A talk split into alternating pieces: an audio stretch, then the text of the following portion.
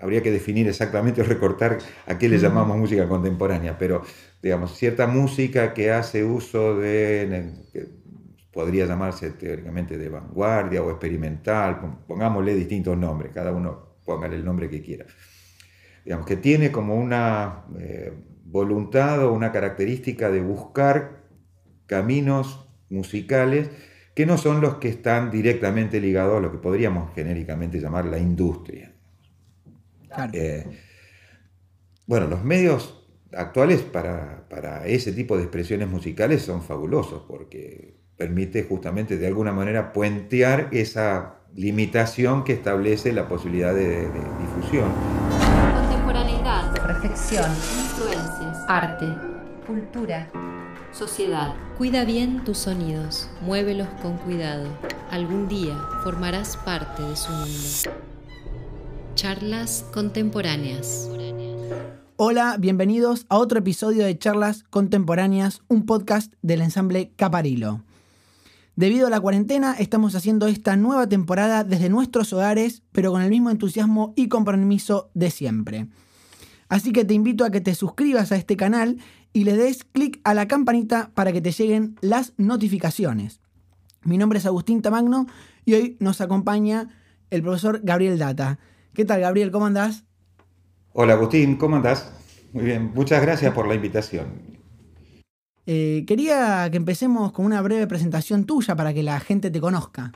Bueno, eh, como dijiste, mi nombre es Gabriel Data, yo soy compositor, docente de la Escuela de Música de la Facultad de Humanidades y Artes, eh, además investigador y codirector del Centro de Estudio en Música y Tecnología, funciona en la escuela desde hace más o menos 11 años. Y aparte hago algunos trabajos de masterización y diseño acústico. un poco polifacético.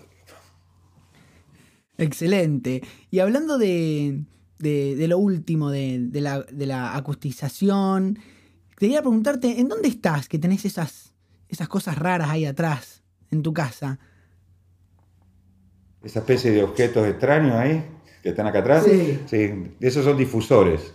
Son para romper el sonido cuando se refleja en la pared o en la ventana, como es esa que está ahí atrás. Entonces, de, manera de limpiar o distribuir el, campo sonoro lo más uniformemente posible acá adentro y que entonces escuche las cosas que hago, la escuche lo más puntual posible. Genial, y eso lo pusiste en, un estudio, digamos.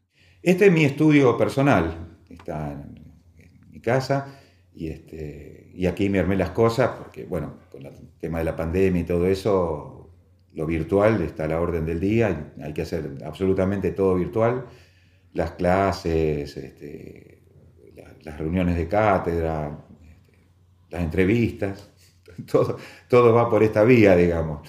Este, que tiene sus, contras, eh, pero también tiene algunos aspectos positivos.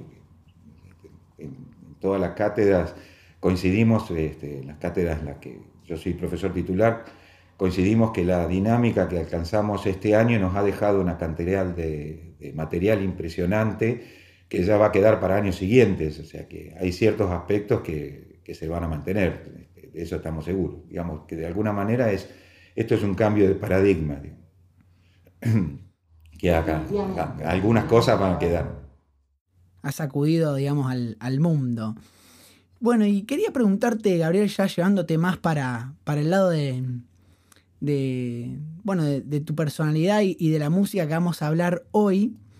Yo eh, sé que a vos eh, te gusta mucho el tema de los, de los espacios y también que has estudiado otras, otras carreras, además de la música.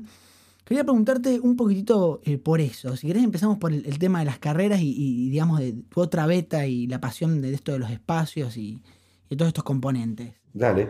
Eh, bueno, mi preocupación ya desde chico fue el tema del sonido. Siempre estuve de alguna manera vinculado con eso. Pero no solo desde el aspecto musical, si quiere. Entonces, tiene que ver con mi formación ya eh, secundaria. Yo soy egresado del Politécnico y cursé el Politécnico en la década del 70, o sea, en plena vigencia del rock sinfónico, con lo cual aparecían una cantidad de cosas este, interesantes desde el punto de vista sobre todo de la música electrónica.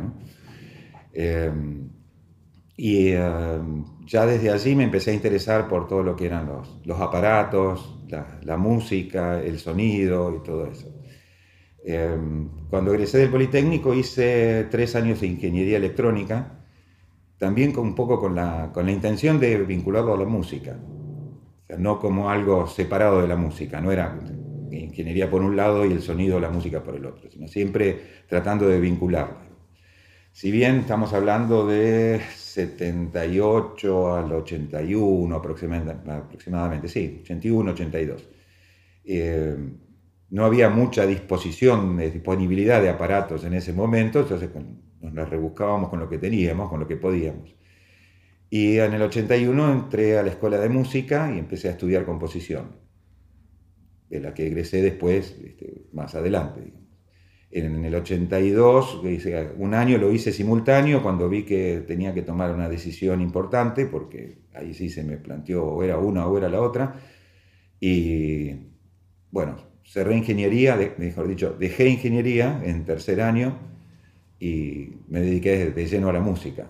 Y tiempo después, como en el 95 aproximadamente, eh, primero empecé a trabajar con todo lo que eran las computadoras, que empezaban a surgir por los fines de los 80, digamos, y en el 95 entré a trabajar como ingeniero de mastering de un estudio de grabación que estaba, tuvo acá en Rosario, vigente hasta el 2002 aproximadamente, que era Big Audio Records. Ahí creamos e inauguramos con Alejandro Tejeda el estudio de masterización, en el cual hicimos varios discos de la, ciudad, casi todos los, primeros CDs que surgieron en Rosario, eh, editados eh, desde Rosario, replicados afuera, pero editados en Rosario, se hicieron ahí en ese estudio. No sé, no tengo la cuenta de disco, pero debo haber hecho y alrededor de 60, 70 CDs, más o menos. Entre los cuales hay algunos que... Impresionante. Estoy particularmente orgulloso como en Monedas de Sol de, del Chacho Müller, que fue uno de los discos más lindos para trabajar. ¡Wow! Qué bueno, impresionante. Te quería preguntar, eh, todo este, esta, esta beta de, la ingeniería acústica y, bueno, de la producción de CDs, ¿cómo, ¿cómo impactó o cómo impacta hoy en el Gabriel Data compositor? Es que nunca estuvieron separados en realidad, o sea, siempre, siempre estuvieron vinculados. Me acuerdo que una de las primeros, eh, habrá sido a poco tiempo que entré a trabajar el estudio, eh, obviamente tomé contacto con un equipamiento que para mí era imposible, no solo micrófonos, consolas y demás aparatos, sino también computadoras. Imagínate que en esa época yo tenía una PC en mi casa que a, duras penas podía escribir una carta. Y yo ya estaba trabajando en el estudio con una computadora que permitía grabar ocho canales simultáneos, en alta calidad, con todo el equipamiento. Una de las primeras cosas que hice fue planté dos micrófonos en la cocina y grabé la cocina para ver cómo se escuchaba, que la imagen estéreo, que entonces me miraban raro, obviamente, ¿qué hace este loco grabando la cocina? Si el estudio está acá al lado, ¿qué hace grabando la cocina? Pero ya desde, desde ahí, digamos, siempre lo traté de vincular, nunca estuvieron separados. Inclusive después ese material lo usé para otras cosas. Genial. Y eh, eh, quería llevarte por el lado de, los espacios y de la percepción sensorial que tiene el, el, público. Yo sé que vos trabajás con eso este, mm, cuando, cuando componés, ¿qué, nos puedes decir al respecto sobre los, espacios en, general, digamos, a la hora de componer? Bueno, el, tema del espacio es como un tema que para mí es particularmente central en la música, eh, como a mí me gusta escucharla y, y, hacerla, digamos, y componerla. Eh, digamos, todo compositor tiene dos o tres temas que le son así, podríamos decir, centrales en toda su línea de trabajo. En el caso mío son dos. Eh, la gestualidad musical, por un lado, que es un tema muy amplio, y, eh, el tema de espacial. pero no el espacio eh, concebido como un lugar físico o, eh, obviamente, yo me dedico a la música electroacústica particularmente, tanto acusmática como medios mixtos.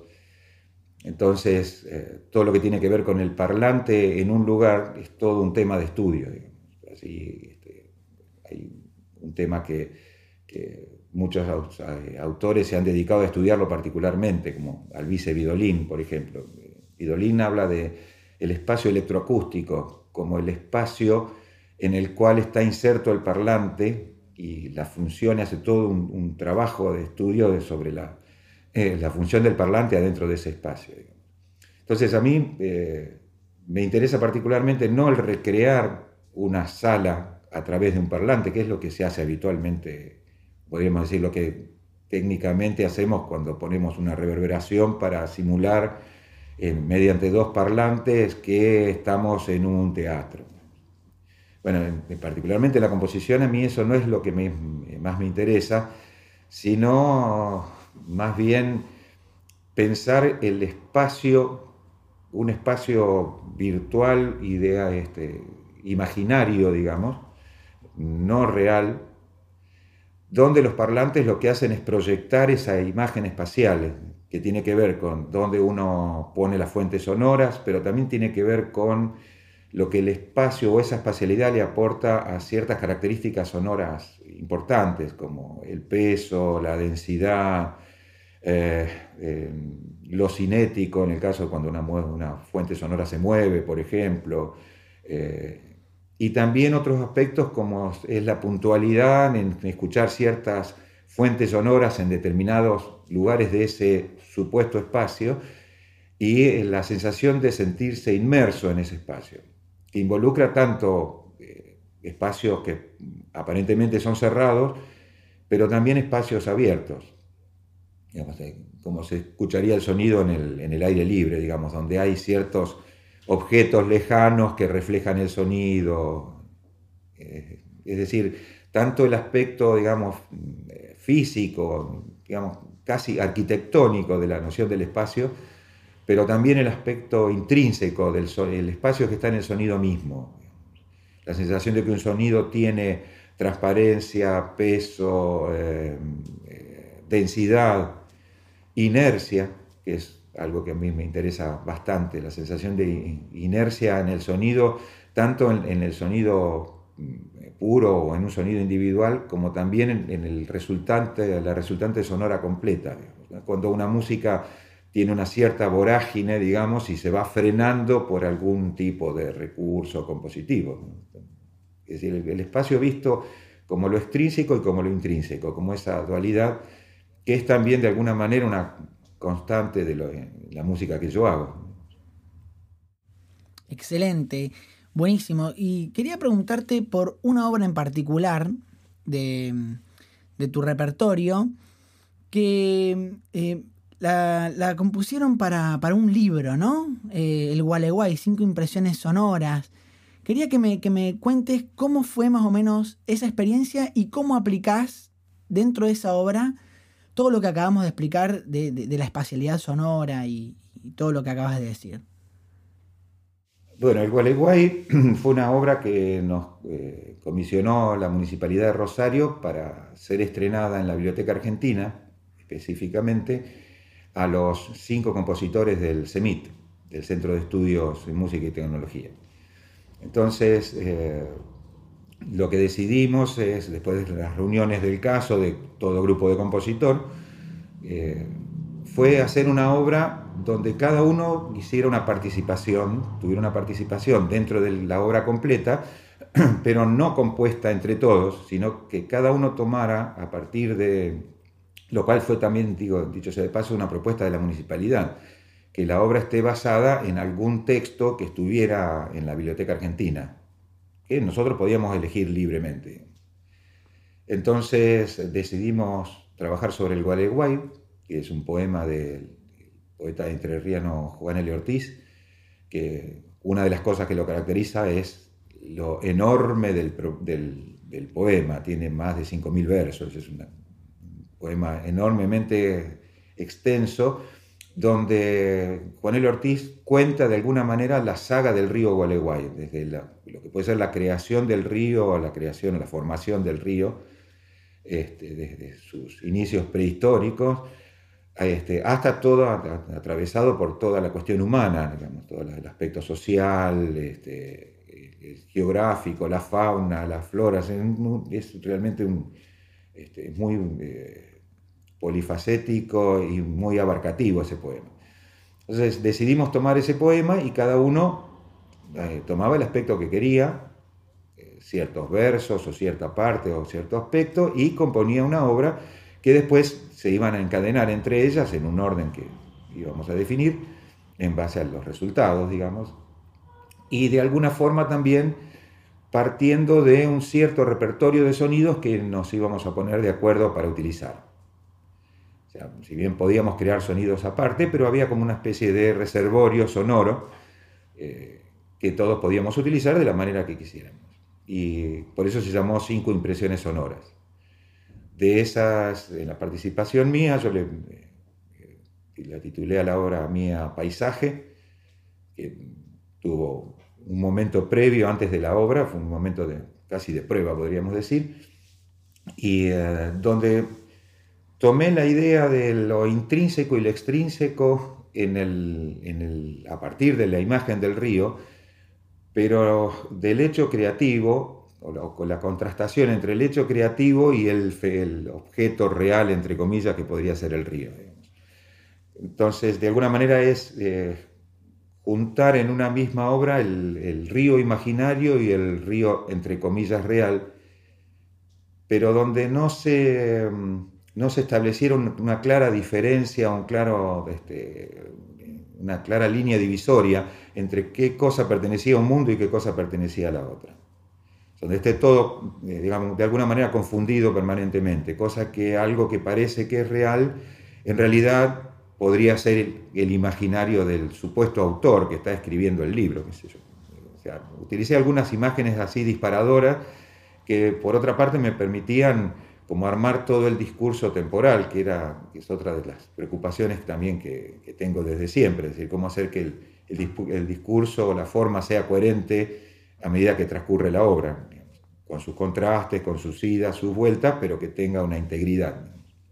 Entonces, eh, lo que hice es tomar ciertos sonidos de las más variadas naturalezas, tomé desde sonidos de agua hechos, bueno, agarré algo de, lo que había, tenía grabado de la época de Bigaudio, de la cocina, agarré este, sonidos de acordeón que grabamos en el estudio, este, sonidos de máquina de escribir que me grabé yo acá en mi estudio. De todo eso armé como un cúmulo de sonidos que después integré en un discurso donde la idea está en jugar justamente con, los, con estos dos espacios, o sea, lo que sería lo exterior, lo extrínseco, que podría ser el río, y lo intrínseco, el espacio interior, que es el espacio creativo, el espacio donde el río es imaginado, no es, no es real. Entonces, por ejemplo, hay ciertos sonidos que parecen que son de agua y no son de agua, son de otra cosa. Y ciertos sonidos que son de agua que no lo parecen, que, dan lugar a otro, a otro comportamiento sonoro diferente. Entonces, eh, de alguna manera es como jugar en esa frontera entre lo imaginario y lo real, eh, casi con una actitud, podría decir, debussiana, impresionista. Como un cuadro impresionista donde no se sabe dónde empieza un objeto y termina el otro, por ejemplo. Esa es un poco la idea. Y obviamente, bueno, en el centro de estudio tenemos ya desde hace varios años la disponibilidad de contar con cierto equipamiento que nos permite hacer sonido octofónico. Eso nos permite poner ocho parlantes alrededor del, auditorio y entonces ubicar las fuentes sonoras y este, espacializarlas dentro de ese espacio virtual nos permite eh, puntualidades que por el sistema convencional estéreo frontal no nos permite. Pero, eh, y el otro aspecto también importante que tienes ahora, digamos, en cierto sentido es un hito, pues, me hizo reflexionar mucho sobre lo que estaba haciendo y, cómo venía desde antes, me hizo redescubrir cosas que no había visto en obras anteriores, particularmente esta cuestión de lo intrínseco y lo extrínseco en el espacio. Eh, Y en esta obra este, utilicé por primera vez el sistema de espacialización Ambisonics intensivamente. Antes lo había usado, pero muy esporádicamente. Aquí está todo hecho con esto, que, eh, bueno, para explicarlo así brevemente, Ambisonics es una, eh, en sí es una técnica de microfonía y una técnica de espacialización sonora que es eh, independiente de los altavoces. O sea, los parlantes no, no existen en Ambisonics. Lo que existe es un espacio que uno llena como si fuera una partitura. El, espacio es como la partitura que uno le pone los sonidos donde uno quiere, le hace hacer lo que uno quiere, lo puede racimar y moverlos todos juntos o ponerlos en puntos específicos, cosas por el estilo.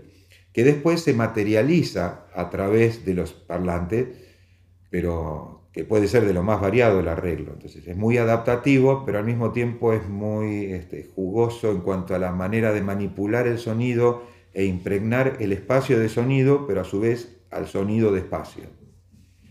En, esa obra yo este, utilicé específicamente esa tecnología, que por otra parte hoy está totalmente en boga porque es lo que se aplica en los juegos de realidad virtual.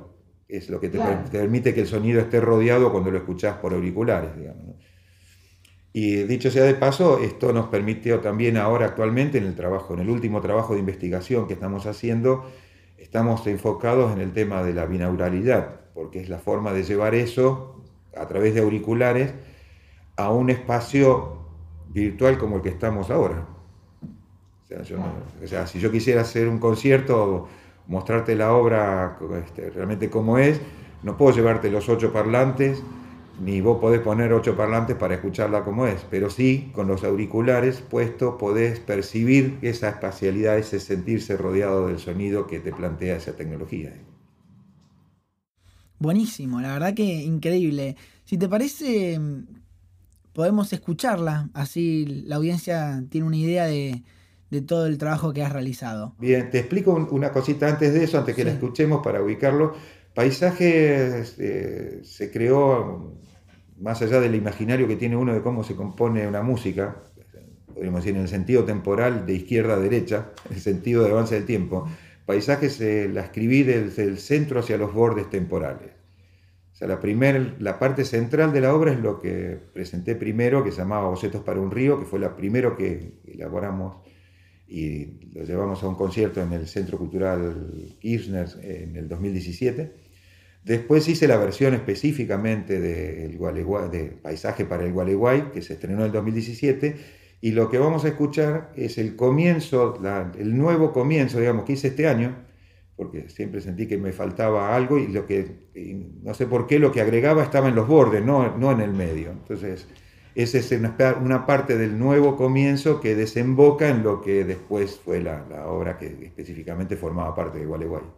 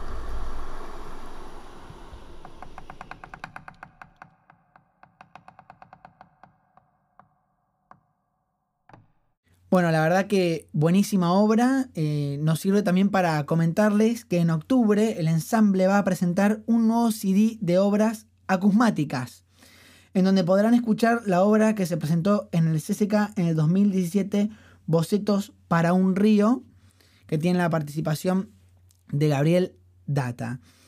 La, que acaban, la obra que acaban de escuchar es, eh, es distinta a lo que va a estar en el CD. Pero bueno, es para que tengan, digamos, una idea. Bueno, eh, quería seguir, Gabriel, eh, explorando todo este tema de la, de la, espacialidad y de las dimensiones. Yo, cuando hablé con vos, me, comentaste una, una teoría de, dimensiones que, me interesó muchísimo. ¿Me podés contársela a la gente? Sí, bueno, eso es parte del, del, este, del antecedente de ingeniería, digamos. A mí, cuando estaba estudiando ingeniería en no me acuerdo en si en segundo o en tercer año, en matemática y en física, se trata un tema especie este, muy particular, que es el tema de la multidimensionalidad del, espacio y el tema del espacio y el tiempo, este, la relatividad y todo eso, las teorías cuánticas y todo lo demás.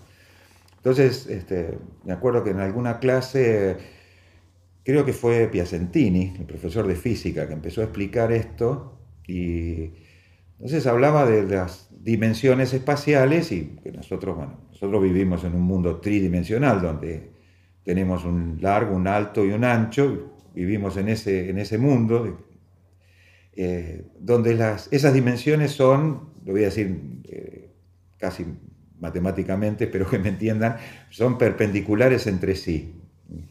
Yo me puedo imaginar, imaginen una recta, yo puedo trazar una recta y puedo trazar una recta perpendicular. Eso sería en dos dimensiones. Ahora, a esas dos rectas yo le puedo trazar una tercera recta perpendicular y esas serían tres dimensiones. La cuestión, en un momento, Piacentini dice, bueno, imaginen que pueden trazar 100 rectas perpendiculares entre sí. Entonces, ahí la imaginación, el cerebro me hizo crack. ¿Cómo 100 rectas? Puedo hacer una, dos, tres. Y la cuatro, no puede ser perpendicular a ellas.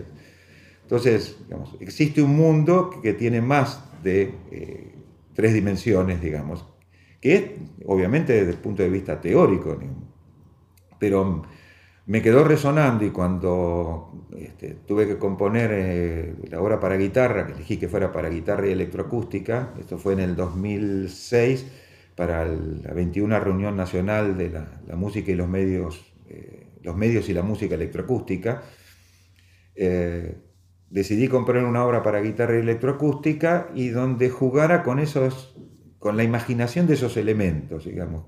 El impacto que en la imaginación me produjo eso. Y por eso le llamé n-dimensional. n-dimensional son n dimensiones, o sea, el número cualquiera de dimensiones perpendiculares entre sí. Entonces es un espacio imaginario mucho tiempo después me encontré con el, con el dato, que lo charlábamos con vos, este, Agustín, la otra vez también, que el Arco de la Defensa, uno de los famosos edificios de París, es en realidad la proyección tridimensional de un cubo tetradimensional, de un cubo de cuatro dimensiones, un cubo que existe en ese espacio, en esa especie de entelequia que son el mundo de las cuatro dimensiones perpendiculares entre sí. Y lo que hizo el arquitecto, un arquitecto alemán, ahora no me acuerdo el nombre, es como construir una escultura eh, donde se proyectara esa tetradimensionalidad en tres, que es nuestro mundo.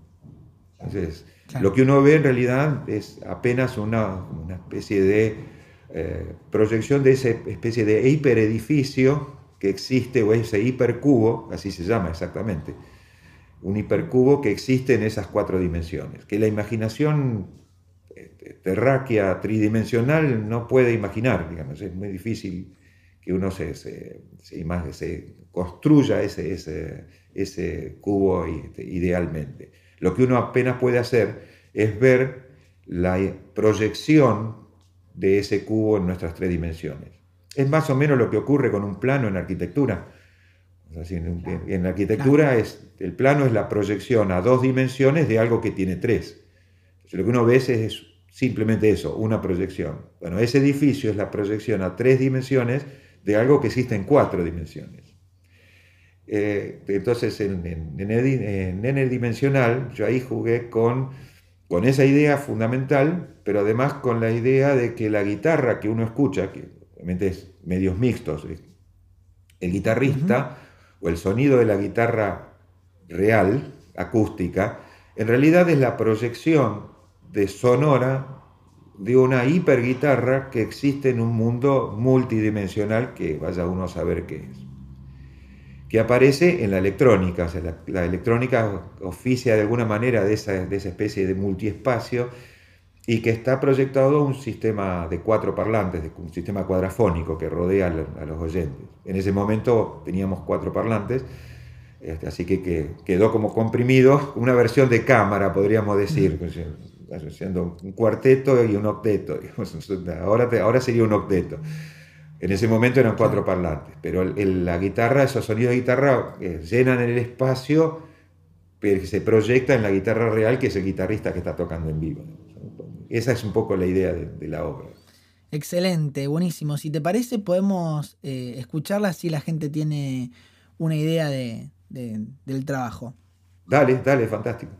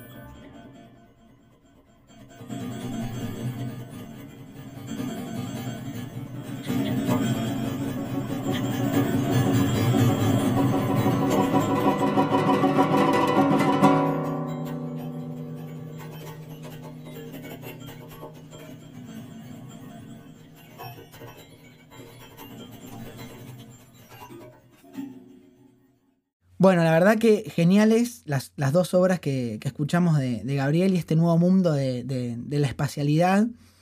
Algo sumamente interesante.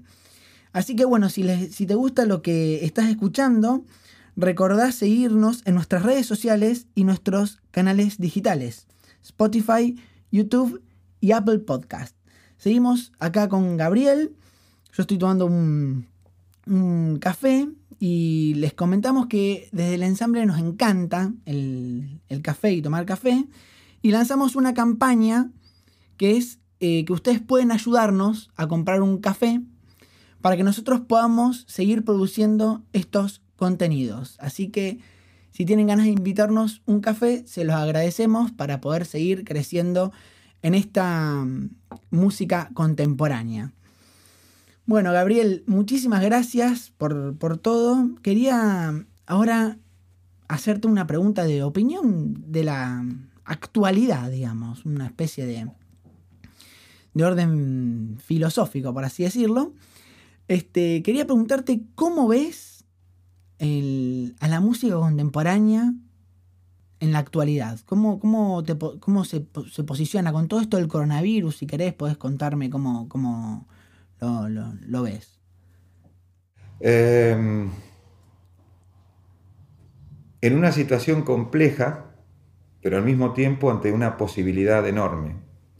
Que yo creo que siempre existió, lo que pasa que, bueno, una de las características que yo le veo a la música contemporánea, eh, si habría que definir exactamente o recortar a qué le llamamos música contemporánea, pero digamos, cierta música que hace uso de, podría llamarse teóricamente de vanguardia o experimental, pongámosle distintos nombres, cada uno póngale el nombre que quiera.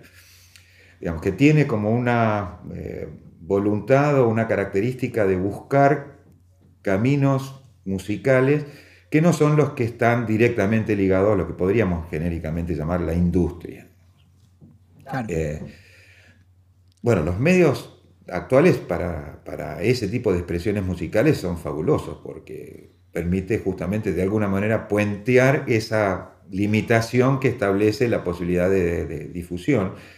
Pero además, este, fíjate que esto que están haciendo ustedes es justamente una forma eh, característica y fundamental de ese puenteo, porque están difundiendo un montón de obras, compositores, músicas, que a lo mejor en otros espacios no tienen la misma, la misma proyección. Por otro lado, eh, todas esas músicas han usado históricamente, siempre se han nutrido de ciertas características, podemos decir casi del borde, de las posibilidades que, o digámoslo así, de la imposibilidad sacar una posibilidad.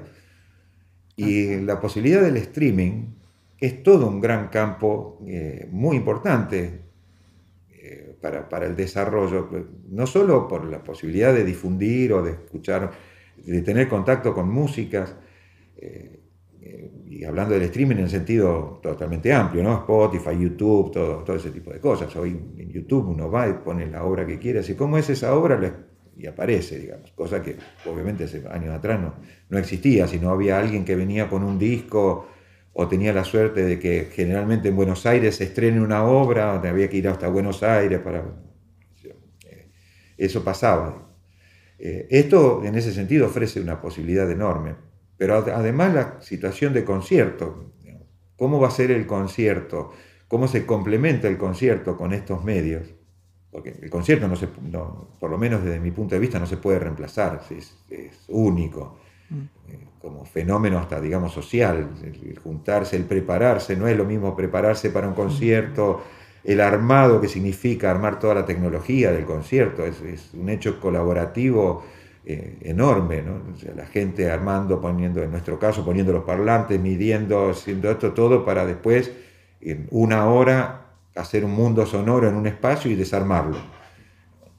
Eh, el streaming es otra cosa, es, otro tipo de concierto, pero eh, también lo es como espacio, es otro espacio más importante que nos permite este, una comunicación muy grande. O sea, digamos, es lo mismo que sucedería con la radio, digamos. Eh, quiero decir, la radio también es ese espacio, lo ha sido siempre. Pasa que ahora nos encontramos con una especie de, volviendo un poco a lo que hablábamos antes, de hiperradio, que es el streaming, hmm. que es una especie de radio en cuatro dimensiones, con la posibilidad inclusive de verse, ¿no?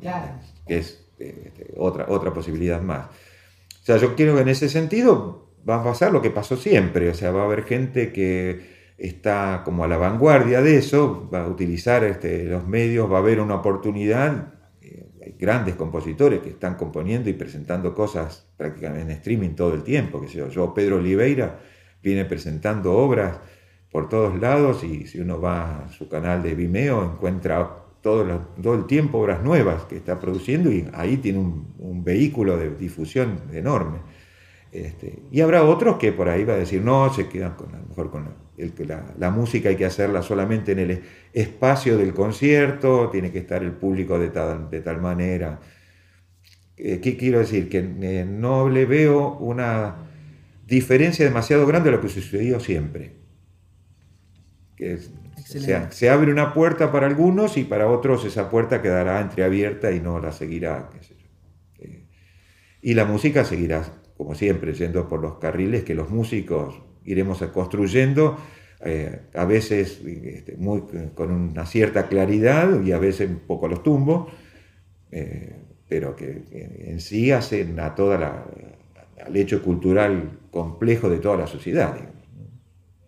Es una, una nueva. Definitivamente. Una nueva expresión artística musical. Yo la veo así, digamos.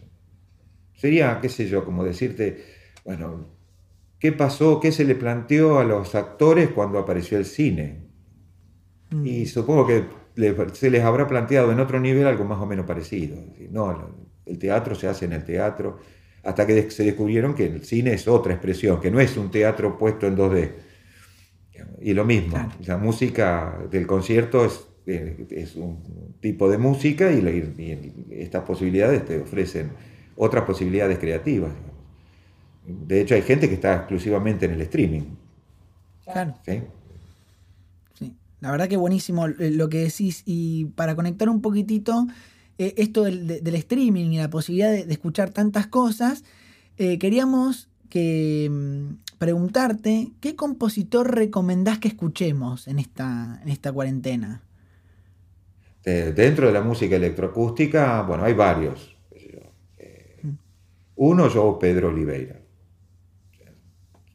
Yo tuve la oportunidad de conocerlo en México en 2013, empecé a escuchar su música y realmente su impacto impresionante. No le he escuchado una obra, digamos, ni siquiera mediocre, ni una obra débil. Para mí es uno de los grandes compositores de música electroacústica tanto acusmática como, como mixta. Eh, Mario Marí es otro gran compositor. Pablo Dilicia, ustedes lo entrevistaron, Sí. obviamente. Eh, Daniel Schachter, está- dentro de Latinoamérica particularmente, yo sugeriría que primero que escuchar este, compositores latinoamericanos de música electroacústica eh, es como una particularidad. Si bien, eh, cuidado, João Pedro es portugués, no es, eh, pero vivió muchos años en Brasil, hasta no hace mucho estaba en la Universidad este, Federal de Minas Gerais y mm, allí desarrolló gran parte de su trabajo. Ahora creo que se volvió, ahora creo que está en Estados Unidos. Eh, y después otra obra que, me, que- otro compositor que me dio, me ocasionó un impacto importante fue Marcos Tropa. En, Roma en el 2012 escuché Trayectoria para piano y electroacústica y también fue, la, conocía antes por el streaming y ahí sí, de- debo decir que cuando la escuché en vivo eh, la obra era otra obra. Sonaba, en streaming suena bárbaro, en YouTube está y suena espectacular, pero en vivo es impresionante, es un gran compositor. Así que yo diría esos nombres que dije yo, Pedro Oliveira, Mario Marí, Daniel Schachter, Pablo Dilicia, Marcos Tropa. Buenísimas recomendaciones. eh, así que bueno, a ponernos a escuchar y a sumergirnos en este mundo de, de- de los medios acusmáticos y medios mixtos, que es realmente muy interesante.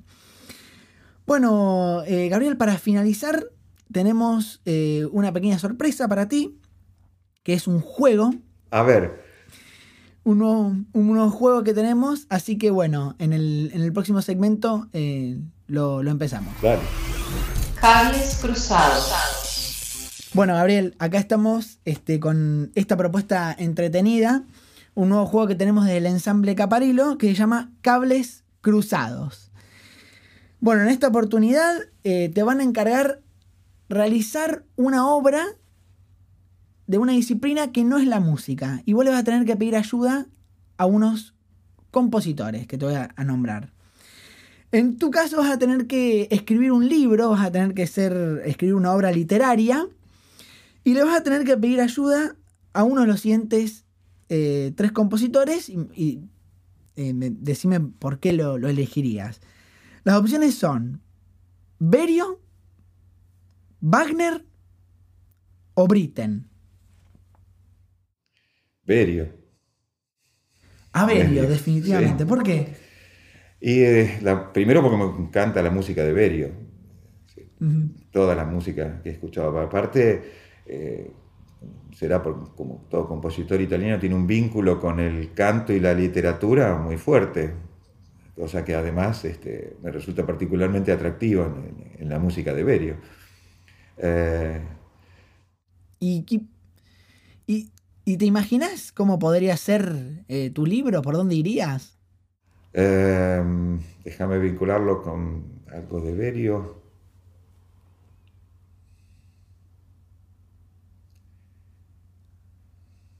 ¿Sería un poema, una novela? ¿Qué, qué harías, por ejemplo? No, sería una novela, sí. sí, sí. Una novela. Sí, sí, sí, sí, iría por ahí. O un cuento, más que una novela, un cuento. Sí, iría por ahí. Sí, un, Bueno. un cuento seguramente fantástico, este, donde también esta, esta cuestión, eh, yo diría casi eh, más tirando a lo Cortázar, me lo imagino. Genial. Buenísimo. Entonces, un libro, eh, un, un cuento fantástico tirando para lo Cortázar, escrito por Gabriel Data, con la ayuda de Luciano Berio. Gabriel va a ser una obra fantástica. Muchísimas gracias por, por tu tiempo, por estar acá con nosotros. La verdad que para mí fue un, un placer y un, un- honor muy grande entrevistarte. Gabriel ha formado un montón de, de personas. Yo inclusive tomé clases con él. Quiero decirles que mis escasos conocimientos de computación son gracias a Gabriel Data. Así que bueno, muchísimas gracias por estar con nosotros. No, gracias a ustedes, Agustín. Al contrario, para mí es realmente un placer y, y déjame felicitarlos a, a todo el grupo, tanto a vos como a Nacho, pero también a todo el resto del grupo Caparilo que están haciendo un trabajo realmente fantástico. Así que para mí realmente un placer y cuando quieran, aquí estoy. Si te gustó este episodio de Charlas Contemporáneas, compartilo con tus amigos. Y no olvides seguirnos en nuestras redes sociales.